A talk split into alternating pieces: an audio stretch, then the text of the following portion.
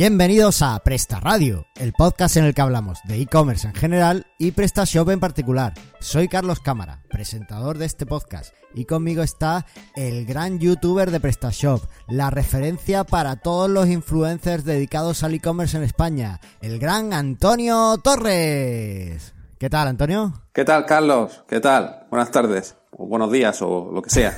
¿Qué tal estamos? Pues muy bien, la verdad es que cargado de, de energía. Oye, ¿por dónde andas hoy? Pues estoy en Bilbao, eh, que acabamos, bueno, dimos ayer una charla de, en el Meetup y estoy por aquí, en el hotel, haciendo esto. Espero que no se corte, ya que el wifi de aquí no va del todo fino. Pero bueno, Oye, y tiene que hacer frío en Bilbao, ¿no? Porque te va ahí con la manta. sí. La manta está por la cabeza. Te has liado la manta a la No, cabeza. no, Me he liado la manta la cabeza al final. No, eh, no, no, la verdad, no sé, está bien, ¿eh? Eh, curioso que a- ayer cuando me fui de Almería me, me cayó una tromba de agua y me empapé y aquí está el día perfecto, no, ni llueve ni hace- nada. Ah, no, no hace sol, porque yo creo que aquí no es muy normal que haga sol, pero, pero no hace, no hace ningún frío, hace unos 20 grados así, así que está muy bien. Oye, pues por aquí eh, ya te digo yo que ha sido irte tú y ha vuelto el sol, ¿eh? Así que no te preocupes, que de hecho está la gente en la playa, o sea que estamos bien. No me lo creo, eh, fue, eh, es que impresionante. Fue, salí ayer de mi casa que tenía que ir al banco porque se me caducaba la tarjeta y tenía que activarla y tal, y fui en la moto porque no tenía coche, y a la vuelta me cayó una, pero impresionante, que, que el banco está a, a un kilómetro, pero me cayó una que mm, ¿cómo, me tuve que cambiar de ropa. Es que no usas N26 o ING o cualquier banco online. No- bueno, no, no es online. Y... ¿Para qué engañarnos? No es online. Lo que pasa es que me caducó la tarjeta y la nueva me tenían que dar el PIN y tenía que ser de forma física y tuve que ir. Tuve que acercarme a la oficina. Ah, vale, vale. Oye, pues a mí me pilló también la tromba esa de agua, pero yendo en bici al coworking. Y bueno, pero yo, yo iba preparado con mi chubasquero de cuerpo completo. Tengo un chubasquero para piernas y, y- torso y es estupendo. Y no me mojé nada. Así que Madre mía, voy a tener que comprarme algo de eso para la moto, ¿eh? sí, esos son dos plásticos. Eso en cualquier e-commerce O cualquier invernadero te lo también.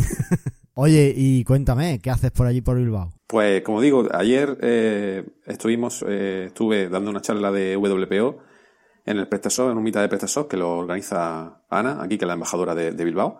Y aprovechando porque este fin de semana, o el fin de semana pasado, ya cuando lo escuchéis, es la WordCamp, la WordCamp de Madrid, que sí, de Madrid, de Bilbao, que me van a dejar entrar. Así que aquí estaré dando una charla también sobre SEO, el inbuilding y todo eso. Ah, bien, bien. Oye, ¿y tenéis novedades que contarle a todos los que vayan a la WordCamp? ¿Nos adelantas algo? Pues te adelanto que si te acuerdas cuando te conté en el último episodio sobre el tema del que estaba haciendo un plugin para WordPress y tú dijiste de hacerlo para, para Joomla, pues ya lo lanzamos el miércoles pasado y ya está disponible de forma gratuita para todo el mundo. Y bueno, es un plugin de SEO, de SEO on page en el que también te hace un keyword research y te hace todo el tema del SEO local. Y lo tenéis disponible dentro de analizamiweb.com. Oye, ¿y para los que usen PrestaShop exclusivamente? Pues dentro de analizamiweb.com puedes poner la URL que tú quieras y te va a analizar cualquier, ya sea PrestaShop, WordPress, Joomla o cualquier tipo de página web. Mola, mola bastante. Bueno, pues, pues nada, ya sabemos. Analiza mi web.com y ahí puedes hacer todo el todo el análisis SEO que quieras de, de tu tienda online. Genial. ¿Y esto, esto es gratis a todo esto o cobráis? Sí, sí, tota- totalmente gratuito, no hay nada de pago. Solo te metes y lo puedes hacer cada, cada cierto tiempo, pero si te registras lo puedes hacer más, más continuo. Pero el registro es gratuito. No. Es nada más que poner tu email, punto. ¿vale? Uy, eso, eso de poner, eso de poner tu email me parece que vamos a hablar de mucho de eso en el programa de hoy. Algo, vamos a hablar algo de eso. Y por eso he hecho el programa, para que me indiques cómo se hace, porque Uf, mal vamos, mal vamos. Todavía lo tengo, lo, lo tengo poco claro, lo tengo poco claro. Pero bueno, sin adelantar. Bueno, cuéntame tú qué tal eh, el Gian Billón. Bueno, el GM Beyond, que les recuerdo a nuestro oyente, es la conferencia internacional de desarrolladores Joomla más importante del mundo, ¿vale? Pues estuve en ella la semana pasada, fue en Colonia, y la verdad es que esta edición ha sido alucinante. Para empezar, Colonia es una ciudad increíble, es chulísima. El río, la catedral, toda la historia que tiene, merece muchísimo la pena ir por allí y, y darse una vuelta. Además, tiene una cerveza propia que mm, un poco como que hicieron allí, es la denominación de origen que ellos tienen, que es la Kolsch. ¿La has probado? ¿La, ¿Pero la has probado Es tú? que ya sabes que yo no bebo, pero Ah, pero es, están tan orgullosos de esa cerveza que si tú vas a, una, a un sitio de estos, a una es que me sale ahora mismo en inglés, una brewery, una cervecería, digamos, ¿no? Que era, antiguamente era donde se hacía la cerveza y también te la vendían, ¿no? Pues si vas a un sitio de estos y pides agua, el camarero te pregunta si también quieres una toalla y jabón para lavarte. ¿Por qué? Porque, claro, antiguamente, como te he dicho, eh, ellos hacían la cerveza y bueno, tenían también que venderla. Entonces, claro, cuando tú ibas, le estabas diciendo, no quiero lo que has hecho tú con tus manos, no quiero tu producto, quiero otra cosa, quiero agua. Entonces se sentían súper ofendidos y, te decían ese tipo de cosas. Son, muy peculiares los colonienses, muy, muy peculiares. Y la, es divertido, o sea, si sabes de qué va, pues es divertido. Así que fíjate. Y además, bueno, en este tipo de conferencias, como son para desarrolladores, pues no solo se habla sobre Joomla, y se habla pues de todas las tecnologías web, ¿no? Que, están más punteras ahora mismo. Y la verdad es que aprendí un montón de cosas y estoy viendo también muchas, anoté muchas cosas para seguir investigándolas y viendo cómo aplicarlo tanto a mis desarrollos en Joomla como a mis desarrollos en PrestaShop. Así que estuvo genial. Por otro lado también... ¿Y la tuya qué tal?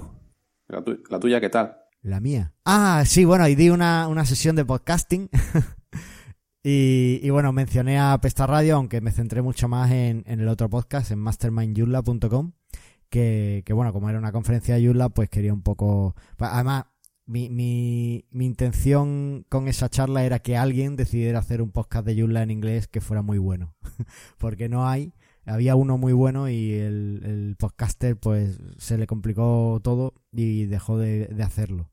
Entonces, bueno, si surgiera otro tan bueno como aquel o, mejor, pues sería ideal. Entonces hice... Pero yo, te, yo tengo una duda. Si tú lo haces en español muy bien y sabes inglés, ¿por qué no lo haces también en inglés? No me da la vida. es que ya que lo estoy haciendo en español, pues es la lengua en la que estoy más cómodo, ¿no? Y, al final para un podcast yo creo que se agradece mucho que, puedas hablar de tu gatú y demás con, con los leyentes y que, que tengas esa soltura, ¿no? Me gustaría bueno, no sé si me gustaría hacerlo en inglés. Es que en español me lo paso muy bien. Entonces, vamos a ah, dejarlo. En inglés siempre te, tienes que estar un, nivel más atento. Siempre tienes que pensar un poquito más porque no, es mi lengua nativa. Y aunque me pudiera, me podría desenvolver bien, pero es más trabajo. Así que, aunque eh, por otro lado da mucha más, eh, tiene una rama, una gama de invitados mucho más amplia, ¿no? Porque puedes invitar a gente de cualquier parte del mundo. Todo el mundo habla inglés dentro de, del ambiente de desarrolladores, así que, bueno, pues sería, sería más plural, ¿no? Pero bueno, voy a quedarme en España, que es lo que sé, y ya si nos animamos y Presta Radio crece, hacemos uno en francés. ¿Qué te parece? Perfecto. bueno, y por otro lado, eh, estoy terminando unos cambios en el módulo este de, de mostrar los cupones de Easy Show Coupons para, para que la gente los pueda disfrutar y, y enseñarle a, a sus clientes pues todos los descuentos que pueden tener con sus productos, ¿no? Son unos cambios muy chulos y bueno, a ver si los tengo listos para el próximo programa. Oye, ¿qué te parece? Que ha habido novedades esta semana, ¿no? Y de hecho están muy relacionadas con el tema del programa. ¿Qué te parece si, si las vemos? Venga, vamos.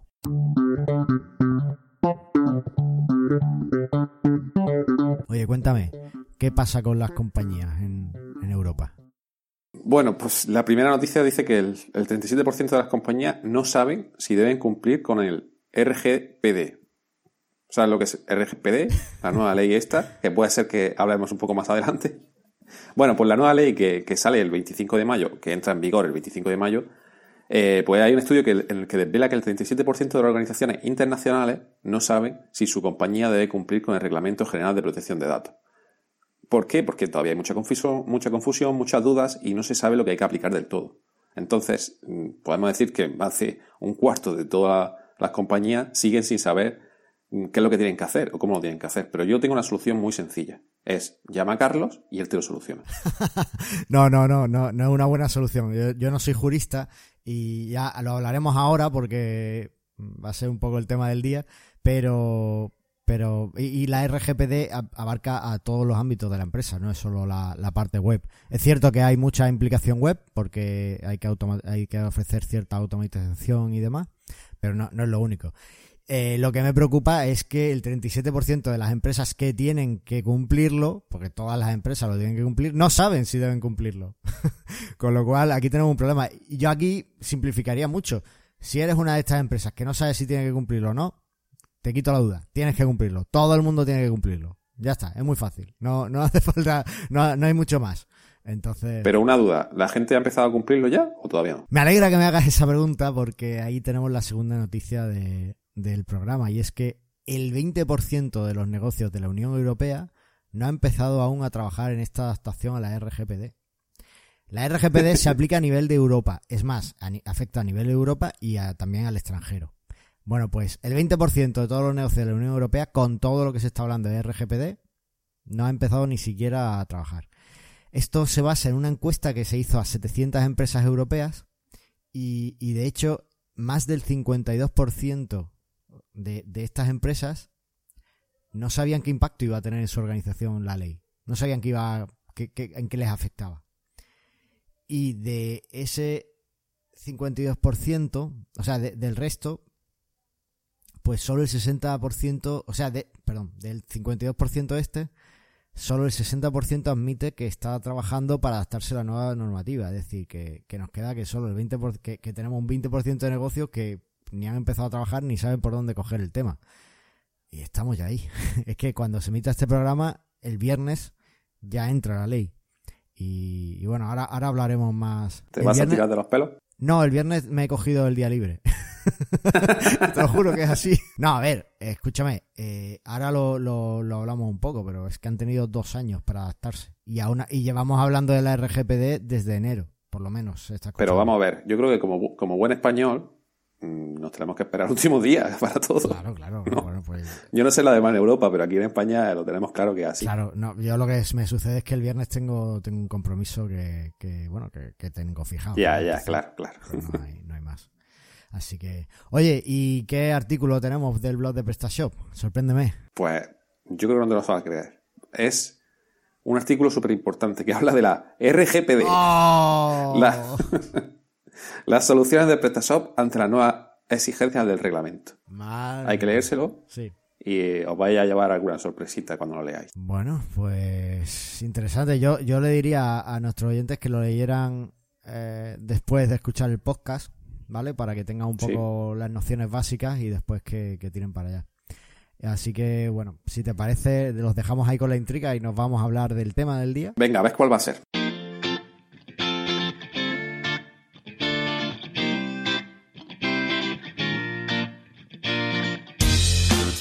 Bueno, pues el tema del día es la RGPD. el Reglamento General de Protección de Datos. ¿Vale? Eh, antes de empezar el tema del día vamos a hacer un disclaimer como una casa de grande.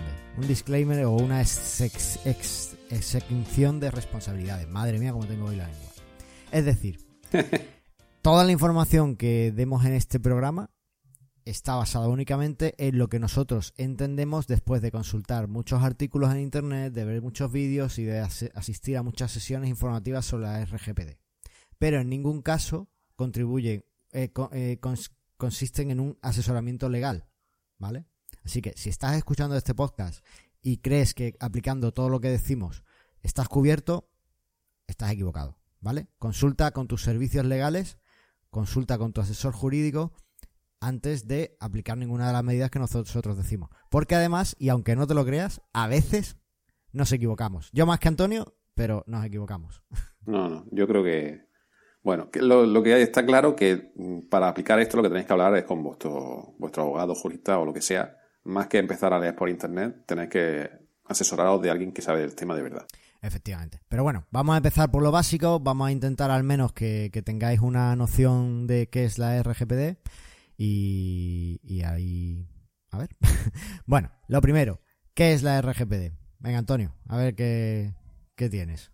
Y yo te complemento. Bueno, pues el Reglamento General de Protección de, Datos, de Datos que marca la nueva regla a cumplir a todas aquellas que tratan la información de la Unión Europea. Es decir, es un marco común que quiere unificar la protección de datos a todas las personas dentro de la Unión Europea. Y hasta aquí puedo leer complementa, complementa. Madre mía, la Wikipedia, cómo, cómo carga de rápido en ese hotel. bueno, vamos a ver. Lo primero que tenemos que ver. Eh, la RGPD es efectivamente un reglamento a nivel europeo y además eh, es de aplicación en todo el territorio de la Unión Europea. No solo eso, sino que además a todos los países que tengan tratos comerciales y tratos con clientes en la Unión Europea también le afectan. ¿Vale?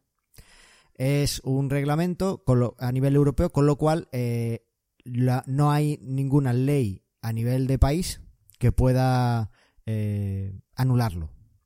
Las leyes en los países lo pueden complementar. Por ejemplo, en España teníamos la LOPD, ¿vale? Hasta hace poco era lo que todos nos preocupábamos, que si aviso de cookies, que si tal, que si cual, ¿vale? Pues eh, con la RGPD, la LOPD queda anulada.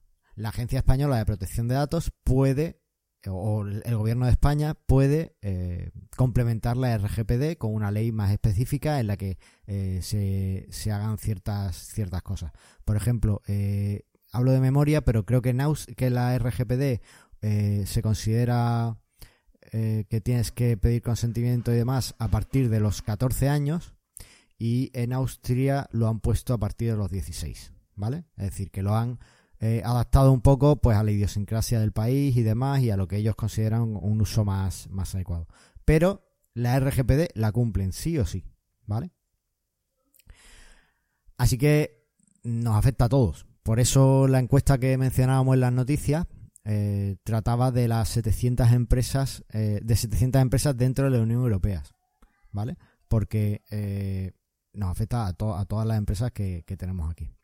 Es una ley que lo que persigue es que, bueno, todo este tema de, tráfico de datos que está habiendo, pues que tenga un poco más de sentido, ¿vale? Que no haya tanto problema y que no negocien con nuestros datos. Es curioso porque eh, la, la, legislación, o sea, todo esto de la, la, ley lleva en vigor desde hace dos años. ¿Vale? Hace dos años que teníamos que estar cumpliéndola. Pero cuando son un reglamento tan. Eh, tan. con unos cambios, unas implicaciones tan grandes, lo que hace la Unión Europea es que da una moratoria de dos años para la aplicación de la ley. Es decir, teníamos que haber empezado a cumplirlo hace dos años, hemos tenido dos años para prepararnos, pero nos estamos preparando en la última semana. Totalmente. Entonces. España 100%. Eh, ojalá, si fuera solo España, ¿sabes? Pero, pero es que está, está igual todo, toda Europa. Te lo digo yo que estuve en Colonia y estuve hablando allí con desarrolladores de todo el mundo. Estamos contagiando nuestros hábitos al resto de Europa. Esto es perfecto. estamos eh, estamos eh, españolizando Europa. Sí, sí, sí, totalmente. Así que bueno, pues eh, tenedlo en cuenta. Es algo que tenéis que aplicar sí o sí. No hay un momento en el que vuestra empresa se pueda salvar y eh, afecta a los datos que sea que permitan identificar de forma unívoca a una persona. Por ejemplo, el email, por ejemplo, el nombre y apellidos, por ejemplo, eh, la IP, la dirección IP, te puede identificar de forma unívoca. Pero lo de la IP me parece absurdo, ¿no? Porque la IP también, si la IP va cambiando. La IP Por ejemplo, ahora, ahora a mí me cogen la IP de aquí, ¿no? La IP de donde yo estoy en un hotel. Sí. Pero no me pueden identificar por esta IP. Porque yo he sido. O sea, un simple cliente de aquí. Y no van a saber quién es sí o si he sido yo el que está en la habitación de enfrente. Bueno, si el hotel tiene bien hechos los deberes, ¿vale? Lo que tendrá es un sistema. tan, tan chungo es. No, no, pero que digo que quién lo tiene bien. Nadie. Si somos españoles y aquí no tenemos nada bien. Bueno, pues si tuviera un sistema de red en condiciones, el IP el, el, el hotel sale a, internet con una única IP. Esto es muy técnico, pero bueno, lo, explico. E, el, sitio sale con una única IP, todo el mundo sale con esa única IP, pero el hotel internamente tiene asignado la IP local que te ha dado a ti como cliente, ¿vale? Y, y se identifica porque tú cuando te conectas a una, a una red eh, el dispositivo con el que te conectas tiene una dirección física que se llama y esa dirección se le asigna esa dirección IP, ¿vale? Con lo cual estás perfectamente identificado en todo momento. Cuando lo haces desde tu casa, lo mismo. Y la IP cambia, pero tú a las 17 y 53 tenías esta IP, ¿vale? Y esa es la IP que tienes y es perfecta, eres perfectamente trazable en Internet a través del IP. Madre mía, ¿Vale? Parece que ha estudiado telecomunicaciones, macho. Parece, ¿verdad? Qué bien explicado. Parece, parece. Bueno, pues eh, teniendo claro eso, que la IP es también un dato personal, por supuesto, cumpleaños, eh, dime qué color te gusta, todo ese tipo de cosas son datos personales, ¿vale? Y eh, además hay un tema más, y es que hay datos que se consideran como de muy alta prioridad de segurización, ¿vale? Por ejemplo, la ideología, las prácticas sexuales que uno realiza. O sea, por ejemplo, eh, si eres del colectivo LGTB o si eres homosexual o si eres, pues no sé, homosexual y LGTB es lo mismo, ¿no? heterosexual, perdón, quería decir heterosexual. pues todo eso tiene, tiene implicaciones en la ley y tiene un carácter de protección alto. Y no es de extrañar con la historia que tenemos en Europa de ponerle estrellitas y, parches a la gente que no pensaba como nosotros o tenía diferentes gustos, ¿no? Entonces, bueno, pues son datos que se consideran de, de muy alta, muy sensibles, ¿no? Se, se, denomina además la reglamentación como datos muy sensibles, ¿vale? Vale, bueno, pues ya está, vale, ya. Tengo datos de usuario, pero es que yo tengo una empresa que envío, yo qué sé, por ejemplo, si tienes un sex shop, pues te interesa saber si tus clientes pues les gusta la carne o el pescado, ¿no? entonces, pues es a lo mejor un dato que, quieres tener o que le has preguntado al usuario en algún momento, ¿vale? Pues eh, ese tipo lo, lo necesitas para tu marketing. Es decir, el marketing tiene que seguir existiendo porque porque si no, pues nos va a costar más vender y tampoco quieres ser Unión Europea. Entonces, ¿qué es lo que implica todo esto de la RGPD? Bueno, lo primero, tenemos que tener al usuario perfectamente informado y que nos haya dado el consentimiento sin ningún tipo de coacción ni nada así de que tratemos sus datos. ¿Vale? ¿Esto qué es lo que es? ¿Y cómo? Exactamente. Explica. Pues que si tenemos... Además tiene que ser demostrable. Es decir, si tú lo que hiciste es decirle al usuario, eh, no, apúntate en mi newsletter y solo tuvo que poner el correo y tú no guardaste nada más en ningún sitio, es decir, no, no se quedó guardada la IP y, y la, y, la fecha, por ejemplo, o, o asociadas al email y demás, eso no es demostrable, porque ahora llego yo y digo, ¿cómo, cómo estuvo usted este email? Me, me puede decir, no, es que me lo dio el usuario, así, ah, ¿y dónde pone que se lo dio el usuario? En cambio, si tienes la IP, pues como la IP es perfectamente trazable, pues sabes perfectamente que tal día con esta IP estaba este usuario y es demostrable que, que era ese usuario, ¿vale? Entonces, lo primero, tener una lista de correo o tener unos datos de usuario perfectamente, eh, perfectamente trazable con, el usuario. Esto en PrestaShop, si usamos la función nativa de, de, registro de usuario, pues es relativamente fácil porque tiene una casillita que se llama eh, recibir newsletter. ¿Vale? Entonces, eso siempre está marcado o desmarcado en función de lo que el usuario quiera. Entonces, eh, si tenemos eso habilitado y estamos cogiendo los datos a través de, esa casillita y solo le estamos enviando los correos a la gente que nos, nos dio su permiso, pues vamos bien. ¿Qué pasa? Que a lo mejor hay, hay, gente que en su tienda se descarga toda la lista de clientes. Le da igual que hayan dado su consentimiento o no. Y después la meten en la base de datos pues, de MailChimp, ¿no? Por citar una empresa que hace envíos o en Akumba Mail. Y eh, se olvidan de, que si el usuario, de, de filtrar solo los que les dieron el consentimiento. Bueno, pues eso es un error. Eso está penalizado además por la nueva normativa. ¿Vale? Y pueden llevarte a multas. Pero, pero, yo aquí tengo dudas. ¿Y, y cómo sabes que, aceptó o no aceptó? Porque a la hora de, a, la hora de registrarse como cliente tiene una casilla que dice. Ya, ya, sí, sí, pero. Mm, no, claro. a ver. Eh, sobre todo que hay muchas tiendas que hoy en día que. Bueno, o imagino que hasta hace. hasta el 25 de mayo que tenían marcado por defecto esa opción. O sea, tú entrabas y ya estaba marcado y eso supuestamente era ilegal también. Eso, claro. Ahora además, eh, sí, sí, veo por dónde vas, pero eh, le he visto además otra rama. bueno, eh, ahora, antes, pues nos ofrecían las casillas esas de selección, nos las daban ya marcadas como sí, ¿vale? Eso ya no, es, no es legal. No puedes tener una casilla para que alguien se registre con el consentimiento implícito que se llama, ¿vale? No. pero una duda, ¿antes sí? Antes sí, antes, 25 de mayo. Eh, por la LOPD no estoy tan seguro, pero ahora en toda Europa no puedes hacerlo. ¿Vale? O sea, muchos de estos cambios ya los teníamos realmente en España. Pero ¿qué pasa? Que, que bueno, eh, ahora con la nueva normativa, pues se aplica a toda Europa y a la gente de fuera que le venda a, comercios en, a gente en Europa, ¿vale? A personas en Europa. Con lo cual, eh, antes podías tener la casilla marcada como sí, y además nos ha pasado muchas veces que hemos dado algo y sin querer pues hemos, la teníamos marcada y no nos hemos dado cuenta y no la hemos desmarcado. Eso ya no, no es legal. Pero es que además hay otra rama. Y es que eh, tú tienes que guardar, si el usuario te da el consentimiento, tienes que guardar la IP y el, la hora en la que te dio el consentimiento. ¿Vale? Porque, eh, por ejemplo, PrestaShop solo registraría cuando se dio de alta como cliente y, la IP desde la que se dio de alta como cliente, ¿no? Eso podría ser suficiente. Pero no sé hasta qué punto, eh, porque claro, es verdad que eso después es editable por cualquiera con poder Exactamente. Pero bueno, en principio eh, se entiende que, que, que, no, que hay cierta buena fe. O sea, al final es informática, tiene, si todo es hackeable y modificable sin demasiado esfuerzo. Entonces, bueno, lo único que tú tienes es que poder demostrar que el usuario se, se dio de alta en la newsletter.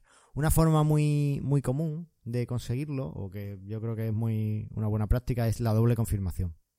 Es decir, el usuario se suscribe y en cuanto se suscribe, tú le mandas un email de confirmación diciéndole, oye, te has suscrito a esta lista. ¿De verdad quieres suscribirte a esta lista? Entonces el usuario... Ya, pero ese primer email es legal, porque si no se ha suscrito de verdad, ya estaría incumpliendo la norma. Bueno, en principio, eh, tú con los datos que tienes sí es, sí es legal, con los datos que tú tienes, ¿vale? O sea que en principio, o sea, hasta cierto punto tenemos que confiar en algo. ¿Vale? Es que llega un punto, o sea, ya también me estás hilando muy fino. Yo ya te he dicho, no soy jurista y no sé hasta qué punto. Ya, ya, no, sí, sí, si es por, si es por, por, las dudas que. poco. bueno, entonces, tenemos que tener guardado de alguna forma que sea demostrable dentro de la buena fe el consentimiento de los usuarios, ¿vale? Además, tenemos que informarles, antes siempre hemos tenido que informarles, ¿vale? Siempre hemos tenido que tener el acepto los términos del servicio y en los términos del servicio solía ser un enlace con una ventanita emergente o que te llevaba a otra página con todos los términos del servicio y un texto que no se leía a nadie, ni el que lo copiaba de web en web, ¿vale? Solo leyó el que lo hizo la primera vez, pero ya está. Eh, ahora eso hay que tenerlo, pero además tenemos que tener un nivel más de información. Es lo que se llama el primer nivel de información. Es decir, tú junto al acepto de los términos tienes que ponerle debajo o, bueno, en el pop-up, de forma muy clara, ¿vale? Que el usuario lo vea. De forma resumida, muy sencilla y simple, qué es lo que vas a hacer con sus datos. Por ejemplo, esto lo hacía ya muchos sitios antes, porque realmente la RGPD tampoco te está pidiendo nada del otro mundo. Lo que te está pidiendo es que tengas un poquito de sentido común y que no abuses del sistema y de la gente. Entonces, eh, mucha gente te ponía cuando te suscribías, te prometo que no voy a vender tus datos a nadie. Además, tampoco voy a enviarte spam. Este email solo lo voy a usar para enviarte comunicaciones de tus compras, ¿no? Por ejemplo. Bueno, pues eso es perfecto como texto porque eh, le estás diciendo de qué trata. Ahora un texto muy interesante y que por ejemplo es el que yo voy a usar en mis proyectos. Eh, tus datos, no, no voy a vender tus datos a nadie. Tus datos solo los voy a utilizar para enviarte informaciones que creo que te pueden ser interesantes sobre el tema, el que estés del proyecto, de Joomla, de PrestaShop o de lo que sea. Y eh, además voy a guardar tus datos durante X tiempo. ¿Vale? Y siempre puedes editar tus datos, no sé qué, tal y demás. Ahora pasamos a eso. Vale, pues eso sería un texto muy sencillo, son tres líneas. Eso lo entiende todo el mundo. Si encima le pones iconos, perfecto. ¿Vale? Entonces, eh, pones eso y además tienes tus términos legales con toda la información de esto va a pasar a estar el nombre de un fichero automatizado, ta, ta, ta, ta, ta, ta. Bueno, pues todo eso, ¿vale? Eh, ¿Vale? Pues hasta ahí bien. Ahora el usuario se registra, ¿vale? hemos conseguido no asustarlo y se registra, nos da su email, tal, le hace su compra, todo estupendo. Bueno, pues el usuario tiene que tener derecho al olvido. Es decir, si el usuario ha comprado una vez y ya no quiere saber nada más de ti, la, tienes la obligación de ofrecerle una forma fácil de eliminar su cuenta. ¿Vale? No recuerdo, pero creo que hay en un plazo de 48 horas. Es decir, desde... Pero que elimina todo. Todo. Con matices. Todo quiere decir hasta, hasta pedidos. No. Ah, Porque, eh, bueno, no, a mi entender no. ¿Por qué? Porque el derecho al olvido es de obligatorio cumplimiento si no hay otra normativa que implique que tienes que guardar los datos. Por ejemplo, en el caso de un e-commerce, la factura tiene los datos del usuario. ¿Vale? Si ha generado una factura del usuario, tienes los datos. ¿Verdad? ¿Qué pasa? Que si el usuario quiere borrar sus datos, en teoría, por el derecho al olvido, deberías borrar también la factura. Pero tú las facturas como comercio en España tienes la obligación de guardarlas, creo que son cinco años. ¿Vale? Entonces tú durante cinco años no puedes, no puedes eliminar esos, esa factura y esos datos. ¿Vale?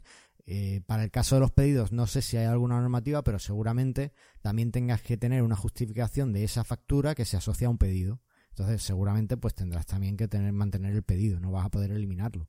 ¿Vale? Entonces, el derecho al olvido se, se aplica siempre que no haya un derecho o una obligación superior que esté por encima. ¿Vale?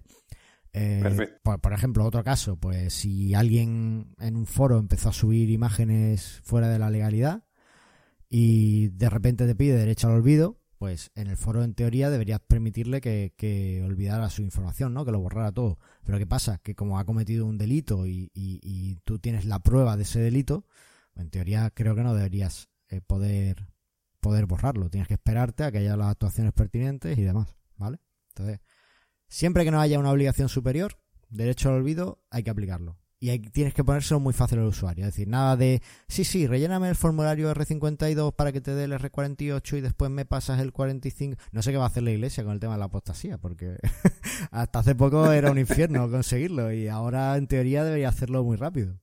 Así que, que bueno. Bueno, pero ya se me va, se me va. Es que no, no me dejes hablar que se me va. Vale, derecho al olvido.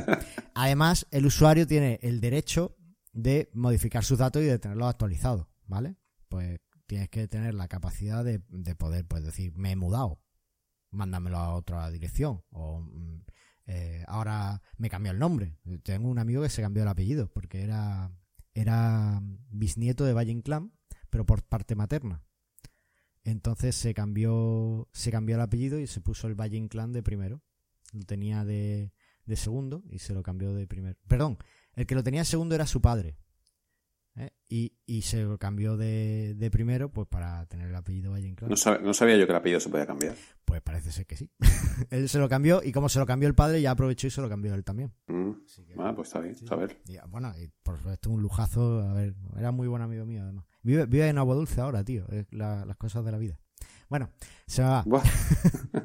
Pero bueno, que eh, es un lujo haber, haber compartido mi adolescencia con un bisnieto de Valle Inclán, la verdad. Vaya, yo te espero a, a que tú sigas. Ya, ya te veo que no quieres, no quieres mojarte mucho con la RGPD. No me, no me quiero meter aquí Oye, mucho, ¿no has tenido que hacer ningún módulo de adaptación RGPD o algo para el hosting o qué? No he hecho nada. ¿Qué te parece? nada, he, ca- he cambiado los textos y ya está. Lo que me ha pasado es el, el que se lleva esos temas. Vale.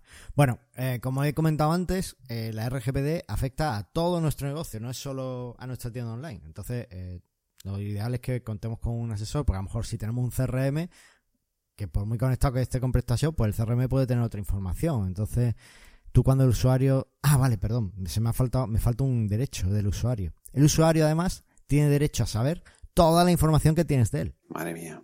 ¿Vale? Es decir, Pero todo esto, todo esto yo lo veo, yo lo veo muy complicado, ¿eh? Yo creo que todo esto va a ser mm, insostenible.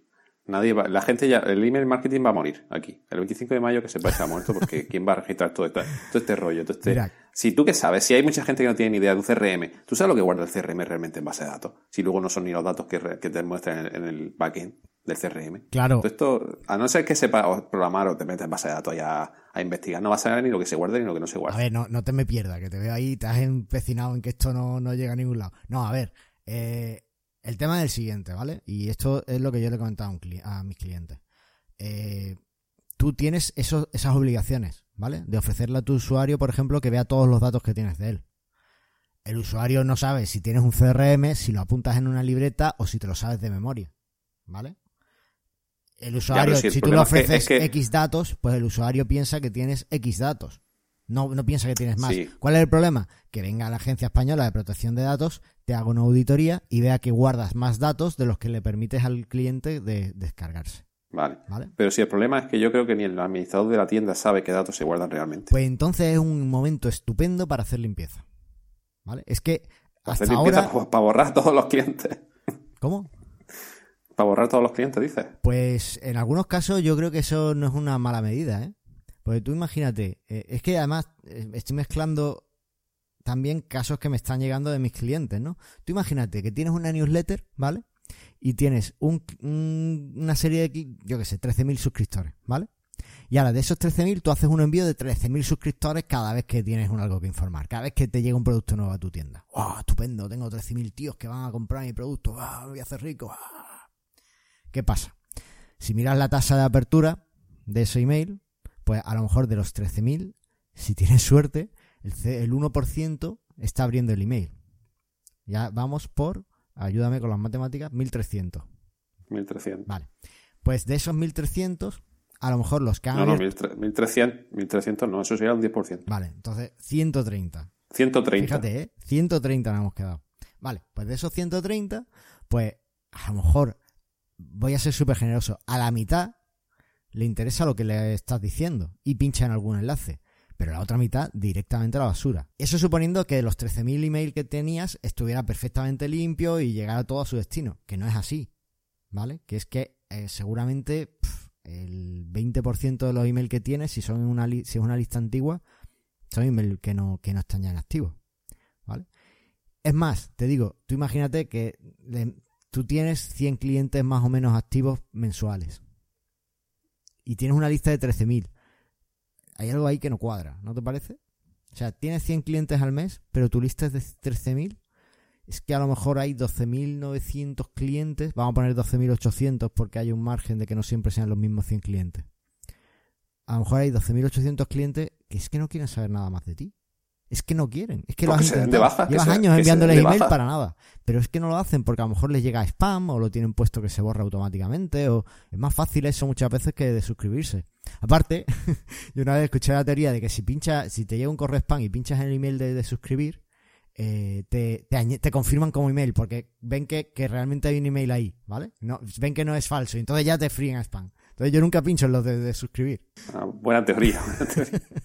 Una teoría que me llevo. Está bien. Pero tiene sentido, ¿vale? Como, como muchas teorías. Yo tengo, si te vale, yo tengo una cuenta de correo nada más que para, para toda esa basura.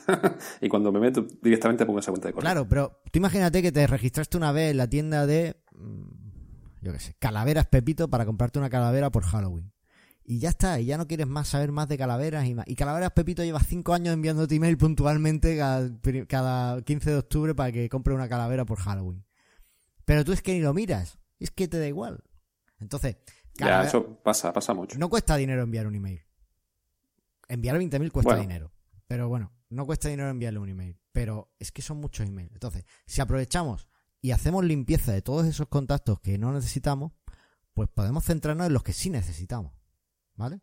Es que ¿para qué quieres enviar 13.000 emails si solo hay 100 interesados en tu producto? Es que no te sirve. Es que si, si en algún momento pudieras captar de esos 13.000 algo a algún cliente, pues sí, tendría sentido. Pero si no, ¿para qué los quieres? ¿Para qué quieres un CRM lleno de contactos que no llevan a ninguna venta?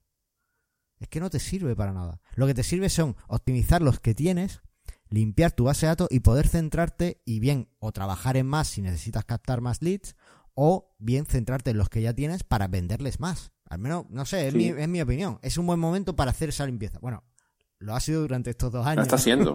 Lo ha sido No, durante estos dos años. Ahora Bueno, que- a ver, un poco eh, justo. Que sepáis que esta semana os van a llegar email para que confirméis si queréis seguir suscritos o no. Efectivamente. Que es lo que se van a enviar. Pero es que va esta semana yo me espero que el, el correo me va a explotar de tanto email de este tipo, seguro. Vosotros afinad los servidores de correo allí en Professional porque se van a quemar. Así que Se van a quemar. se va a quemar. Porque Sí. además pasa una cosa curiosa. Eh, bueno, vale, eh, espérate. Es que me, me has perdido. El derecho a, a obtener los datos que tiene de ti la empresa. Bueno, necesitas ser capaz de obtener todos esos datos que, que tiene de ti la empresa, ¿vale? Eh, y tienes que ofrecerle a tus clientes pues la oportunidad de que puedan descargarse todos esos datos. ¿Vale? Hasta ahí, bien. Pues... eh, ya, ya me he perdido otra vez. Vale, bueno, pues nada, pues eso.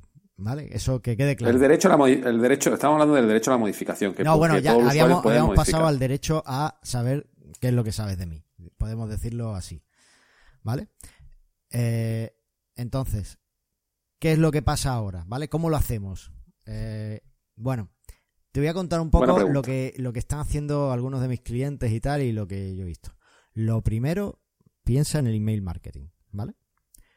Exactamente. No envía ninguno y ya está solucionado. El email está muerto, ¿no? Como escuché, llevo escuchando 20 años y todavía seguimos mandando email como herramienta de comunicación. Bueno, eh, el, el- piensa en el email marketing, en todos esos contactos a los que tú les envías el email y bueno, les llega o no, pues tú lo haces porque eres muy buena persona y que, crees que eres muy ingenuo y crees que algunos eh, pican, que no pican, pero bueno, al que pique, pues bien. Vale, pues hasta el día 25 de mayo, más o menos, se aplican las reglas que hemos estado aplicando estos años. Es decir, no te va a pasar nada. Pero ¿qué pasa el 25 de mayo? Todo email que envíes a un correo que no tengas, no puedas demostrar que el usuario te dio la confirmación, como te haga una auditoría o ese usuario te denuncie, estás jodido. ¿Se puede decir jodido en el podcast? Sí, sí, Vale. perfecto. Vale. Entonces, ahora hay que poner un aplauso. Entonces, el 26 de mayo, Bar de Troya. El 25. Bueno, el 25 es cuando, pero darle un, un día de margen No, a los españoles nos, para nos que el sábado. nos han dado dos años. Ya, pero yo digo para poner la denuncia. Dan un día de margen. Ah, vale. No, No, no, lo, puedes, 25. lo puedes Ah, bueno. denunciar el 25. ¿Vale? Si el 25 te llega un correo que tú no te has dado de alta, denúncialo. Bueno, no, no lo hagas. Pero si lo haces, si lo haces- madre mía, he abierto la veda. Entonces, bueno, las implicaciones para nuestro prestación. Bueno, po- pondremos un enlace en cómo se hace estas denuncias para que todo el mundo que quiera que lo haga. Las implicaciones para nuestro PrestaShop. Si queremos realmente poder aprovechar todos los clientes, todos los emails que hemos ido capturando todos estos días, pues lo que tenemos que hacer es, y no tenemos la confirmación clara y expresa y demostrable de que nos dieron la confirmación, lo que tenemos que hacer es enviar un email a todos nuestros emails, una newsletter a todos nuestros emails diciéndole, oye, necesito que me confirmes que quieres que siga enviándote correos. Problema de esto. Yo lo comentaba con, con mi mujer esta mañana, que a ella le viene estupendo, porque le van a hacer una limpieza del buzón impresionante. Ella se suscribía a todo. Todo lo que había se suscribe. Le da igual. Sí, no, eh, le da igual. Ella se suscribe a todo. ¿Qué pasa? Que dice, me están llegando un montón de correos para que acepte Claro, no sé qué. claro. Y digo, ¿qué estás haciendo? Y dice, yo paso. Yo, ah, pues te va a Pero quedar. es que yo soy, yo soy igual. dice, bueno, pues el 26 de mayo tendré el, buzón vacío. Muy triste. No llegará nada. Yo, pues sí. Oye, es una for- buena forma de saberlo. A partir del 26 de mayo, el que te llegue, lo puedes denunciar. No tiene por qué. Si tiene una confirma si tiene de forma demostrable la confirmación de que. Bueno, pero ya que lo demuestre. Que ella lo demuestre. Bueno, pues ya está, pues eso. Entonces, eh, el tema es Madre mía, lo que voy a liar el 26 de mayo. el tema está que eh, el 25 de mayo no vas a poder enviar ese email si no tienes esa confirmación. Entonces, antes del 25, envía una newsletter, es decir, este programa se emite el martes, pues tienes martes, tienes miércoles y jueves para enviar una newsletter a tus contactos que no tengas confirmado para ver si quieren realmente estar. ¿Vale? Mm. y así poder capturar algo. Yo creo, siendo optimista, que te vas a quedar con una lista del 10% de la que tenías. Pero es una lista que no vas a tener problemas con ella, ¿vale? Y, en mi caso, como no tengo ningún registrado en mi página web, pues no se lo tengo que enviar a nadie. ¿Qué te Me parece? parece bien.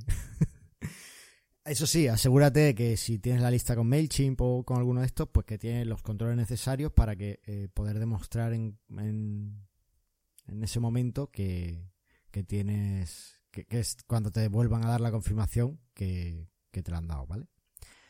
¿Qué más? Bueno, pues a partir del 25, eso es lo que podemos hacer ya. Lo que tenemos que hacer ya, antes del 25. Porque después del 25 no puedes enviarle un correo a nadie que no te haya confirmado que el correo, ¿vale? ¿Qué pasa después? Pues después, a partir del día 25, tus clientes tienen que poder borrar sus datos y actualizar sus datos. ¿Vale? La actualización de los datos que tengan, pues es más o menos fácil porque en PrestaShop puedes entrar en tu perfil y, y cambiar los datos. Se complica un poco más cuando has permitido eh, clientes como, como invitado, pero bueno. Y aquí está el tema. Si usamos PrestaShop 1.7, parece que eh, tiene incluido ya todo el tema de la RGPD. ¿Vale? Eso es lo que me han dicho. Pero para la versión 1.6 no hay nada incluido dentro de PrestaShop. Lo que pasa es que PrestaShop ha desarrollado un módulo GDPR. Se llama módulo GDPR porque en inglés es GDPR. Entonces, seguramente escuchéis RGPD o GDPR en función de, del contexto. Ha desarrollado este módulo para eh, que podáis cumplir con la ley en, en vuestras tiendas. Este módulo que, ¿Y ¿Cuánto vale? ¿Cuánto vale? Este módulo está ahora descontado, o sea, estamos como en super oferta y vale 79 euros, sin IVA. 80, 80, 79,99 más IVA. Madre mía, pero no te rías, tío. Me río porque me parece absurdo lo de PrestaShop. Y es que lo pone aquí bien claro. Para PrestaShop 1.7 el módulo está directamente disponible en tu back office buscando por GDPR. O sea que si no tenéis la 1.7, actualizar si no queréis pagar 80 euros. Ya, pero por ejemplo, hay, gente a la que le actualizar la 1.7, si tienes un módulo específico y tal, pues les puede salir más caro que... Por eso, ¿quién va a actualizar la 1.7? Nadie. Esto es una estrategia que tiene PrestaShop para que todo el mundo actualice, pero no va a tener consecuencias. Bueno, no lo sé. La gente va a pagar los 80 euros y punto. Bueno, el caso es que lo sacaron hace una semana, creo. Claro, como los buenos españoles. Sí. Pues el último día. Eso es. ¿Vale? Y eh, Bueno, pues te permite, por ejemplo, eh, ofrecer a tus usuarios un botón para que puedan eh, acceder a sus datos personales que tengas en la tienda, ¿no? exportándolos en PDF o en CSV. Eh, tiene la opción de que te soliciten el borrado, que, no, lo borra automáticamente los datos, sino que te permite que, que, que, compruebes, ¿no? Que el, que el usuario ha pedido borrarse y tal, que compruebes un poco los Sí, un, aviso, ¿no? De que te dice, que un aviso, entonces tú ya revisas y tal, y si si te parece oportuno, pues lo, eliminas. Además, el módulo comprueba que eso no rompe nada en tu sitio, porque también estaría la posibilidad, la opción de que rompiera algo. También, bueno, pues te da la opción para que personalices un poco los mensajes que le das al usuario, ¿no? Para que puedas poner un, el consentimiento informado, el primer nivel de consentimiento informado, pues que, que pueda ser un poco de acuerdo a lo que tú, tú quieres ofrecer, ¿no? Y bueno, pues también eh, puedes ver las acciones que realizan con sus datos los usuarios, ¿no? Es decir, pues este usuario ha aceptado, ha consentido, o este usuario ha pedido la eliminación, o este ha solicitado acceder a los datos que tenemos de ellos, ¿vale? Y bueno, todo esto además, eh, según dice el módulo, pues eh, te lo haría sin perder la precisión de estadísticas de ventas y demás, que, también es importante, ¿no? Que no se vea afectado, que, o sea, tú imagínate que ahora te borran 100 clientes y las ventas se te caen en picado en el módulo este de gamificación, ¿qué ha pasado aquí? Bueno, pues para, para un poco un poco eso. Entonces, eh, esto pues vale, eh, esto hay que tenerlo y tal, pero hay una segunda un segundo módulo que no sé si sabes que posiblemente tendríamos que comprar. ¿Vale? Y es el módulo de cookies, porque las cookies ahora cambia un poquito la historia. ¿Otra vez con las cookies? Las cookies. Pues no se iba a eliminar. Mira, no se eliminan, ¿vale? Bueno, las cookies además sabes que son necesarias para el funcionamiento de cualquier aplicación web, ¿vale? Diga, pensaba el aviso, el aviso me pensaba que con esto ya se iba a eliminar el aviso de las cookies. Pero bueno, no lo sé. Dime. No, por lo que veo en las búsquedas que tengo por aquí, en principio no, hay, no se elimina, ¿vale? Es más, el consentimiento de las cookies ya no puede ser implícito, ¿vale? Sino que el usuario tiene que decir sí, sí, quiero tus cookies. ¿Y si no? Lo echas de la página. Pues ya haces lo que sea. Pero no, puede, no, puede navegar, no puede navegar por tu página, no puedes instalarle una cookie si no acepta. Entonces, bueno, pues eso lo tienes que, mirar. Entonces aquí en PrestaShop pues te ofrecen otro módulo, por este por el módico precio de 39 euros con 99 sin IVA, ¿vale? Que también está en super oferta. Y te encanta, ¿eh? Pero bueno, de cookies creo que hay más módulos al respecto, ¿vale? Entonces, bueno, pues le, metes la, ubicación y tal, y, todo, todo esto, ¿no? Te da asesoramiento, en fin, este tipo de... en conclusión, que te tienes que gastar 120 euros en dos módulos. Pues eso parece. Eh, lo que pasa es que estoy mirando aquí en el módulo de PrestaShop y en ningún caso dice que no te va a instalar cookie si, si lo... Claro, es que, es que si no te instala... Vamos a ver, si tú tienes un PrestaShop y dices que no las cookies, ¿cómo compras? No puedes comprar. Claro, eh, pero entonces no lo dejes que compre. ¿Vale? Es que esto... Eh, a ver, yo lo que haría sería... ¿Quieres, ¿Quieres aceptar? Sí. Y si le da que no, te mando a Google. Fuera de mi página, no te quiero. ¿Para qué? Si no puedo hacer nada sin cookie. Vamos, digo yo. Sí, sí. Eh, no, estoy, no estoy. Es que esto lo tengo que mirar más a fondo. La verdad es que no sé exactamente cómo, cómo quedó después de la GDPR. Y estoy aquí viendo, viendo la página y dice que, que bueno, que, que sí, que necesitas, además de, de, que, de que el consentimiento implícito no es suficiente, no es suficiente ya, que además el usuario tiene que poder en cualquier momento mm, retirarte ese consentimiento, ¿sabes? O sea, no quiero Pero eso para las cookies, no, eso, para las cookies no, no, eso para, para, el envío de email. para, las para envío de email y demás también, pero para las cookies también, claro. O sea, en, cualquier momento de proceso que yo diga, pues ahora yo no quiero cookies y me las tienes que borrar todas. Efectivamente. Muy bien. Buena ley. En fin, no lo sé. Así, realmente, yo creo que así es como era. Ah, mira, estoy viendo aquí. El modelo blando de consentimiento es probablemente el mejor modelo de consentimiento, de acuerdo con la ley de cookies. Esto significa dar una oportunidad a actuar antes de las cookies se, se, instalen en la primera visita del sitio.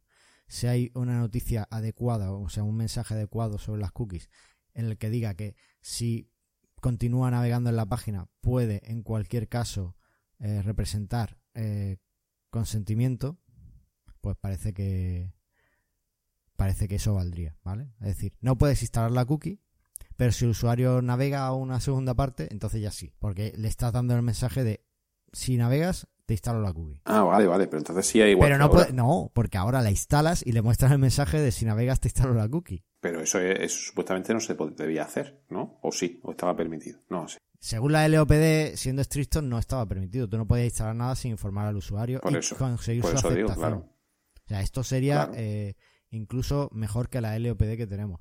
Pero ¿qué pasa? Que todo el mundo se lo pasaba por el forro y la, Agencia Española de Protección de Datos tampoco actuó de forma clara con eso. Pues, El ejemplo más claro es Google, que decía, "Este- estamos, usamos cookies. Si quieres usar otro sitio, es lo que hay. Y nadie... No, pero es que me estoy metiendo, me acabo de meter en Amazon para mirarlo y es que Amazon no me muestra ni de las cookies tampoco. Es que Amazon no está en la Unión Pero- Europea y a partir del 25 yo entiendo que tendrá que mostrar algo de las cookies. Es que no, no sé. Exactamente, tendrá que mostrar porque yo soy cliente europeo y me lo tendrá que mostrar a mí. Bueno, Amazon además es Amazon Europa, si está en Amazon.es. Es Amazon, Sí, estoy en Amazon. es Amazon Irlanda, se supone que está tiene la base en Irlanda, con lo cual debería debería cumplir full full. Tú le compras a Irlanda. Ya, pero a esta gente le importa un poco las multas, ahí, ahí ya no sé cómo, cómo tiraría. Así que, bueno. Oye, que yo sigo con muchas dudas, pero vamos a dejarlo aquí. porque también. un rato, ¿eh? Voy, Pero un buen rato. Después de este, el siguiente que tengo es de Mastermind Joomla, que traeré a alguien que sabe más que yo de las cookies.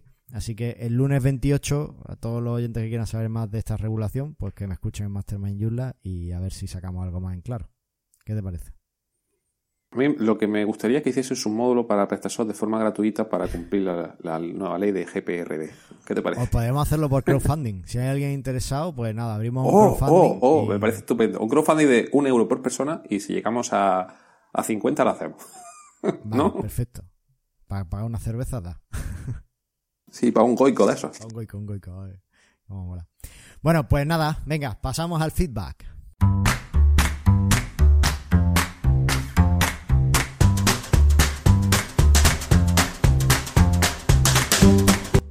Tenemos hoy de feedback? Que yo he hablado mucho y estoy seco. Cuéntamelo tú. Venga, pues tenemos dos feedback.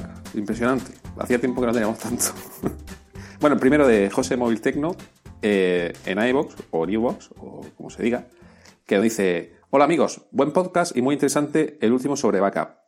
Nosotros en nuestra tienda online hacemos un backup diario que se guarda tanto en el servidor como también lo descargamos en nuestro ordenador local como medida de doble seguridad.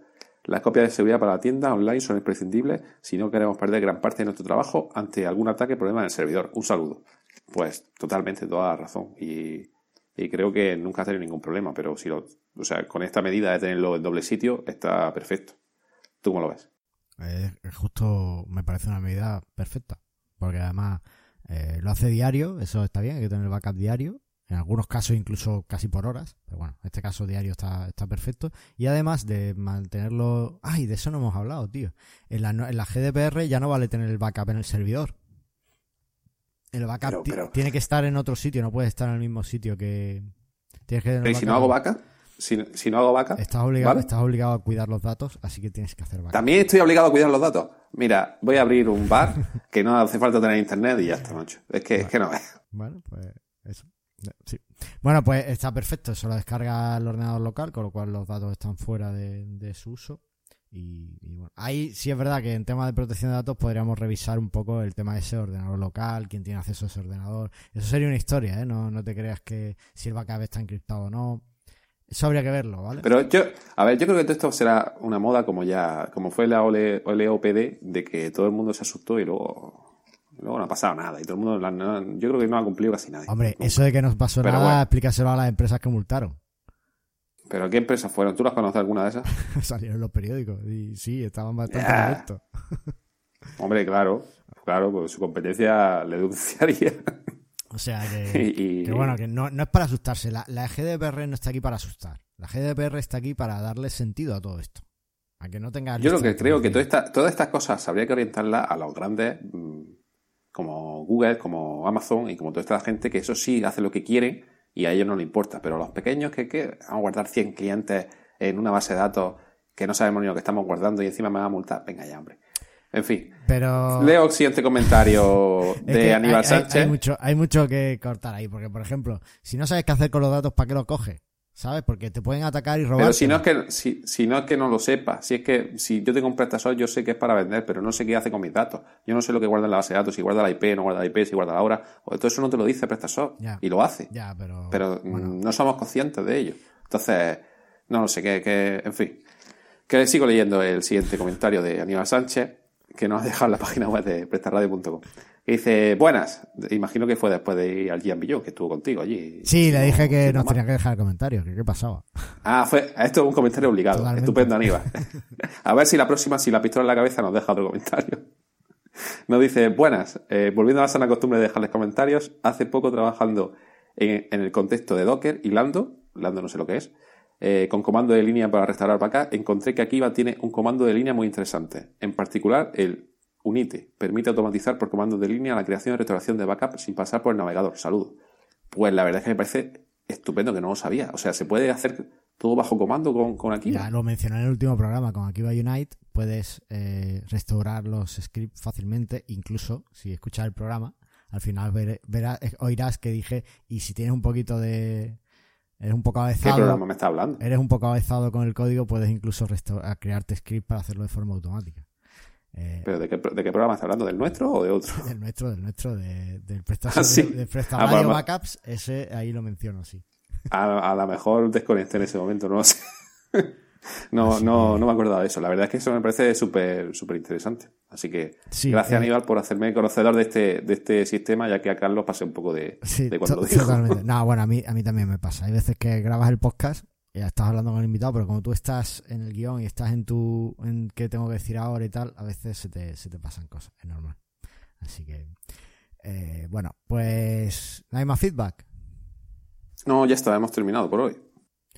Pues, qué pena, ¿no? Hemos estado hablando un rato. Un buen rato, sí. Ahora lo que vamos a hacer es que vamos a pedir una cosa, ¿vale?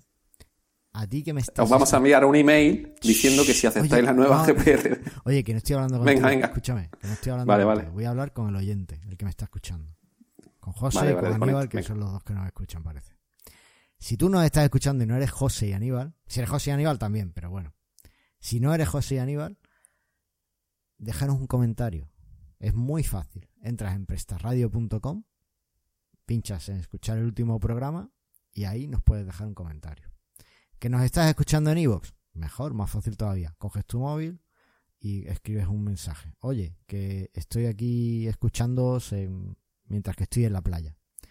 Eh, que estás. Bueno, ¿sabes que las playas de Roquetas este año van a poner wifi? Venga ya, entonces voy a ir. sí, sí. Lleva años sin ir a la playa. Pues sí, creo que vi la noticia que, que este año íbamos a tener wifi aquí. Así que si estás en la playa escuchándonos, pues perfecto. Te coges tu iBox, nos escribes y perfecto. También en la página web también lo puedes hacer desde el móvil, ¿vale? Que es una página web responsive estupenda.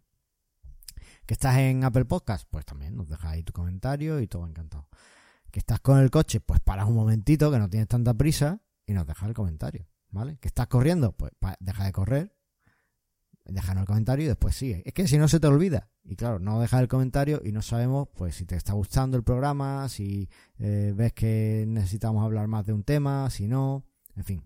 Así que déjanos el comentario e incluso proponnos nuevos programas porque nos encantaría saber qué es lo que te gusta escuchar, ¿vale? Y listo. Yo creo que con esto cerramos el programa. ¿Qué te parece? Me parece bien, llevamos ya una hora hablando, pues ya ves. Pues nada, tú te vas de pinchos ahora, ¿no?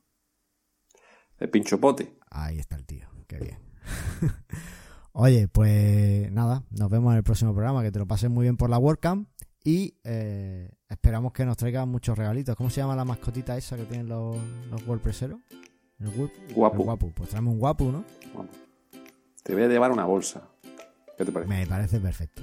Venga, pues nos vemos en el próximo programa. Hasta pronto.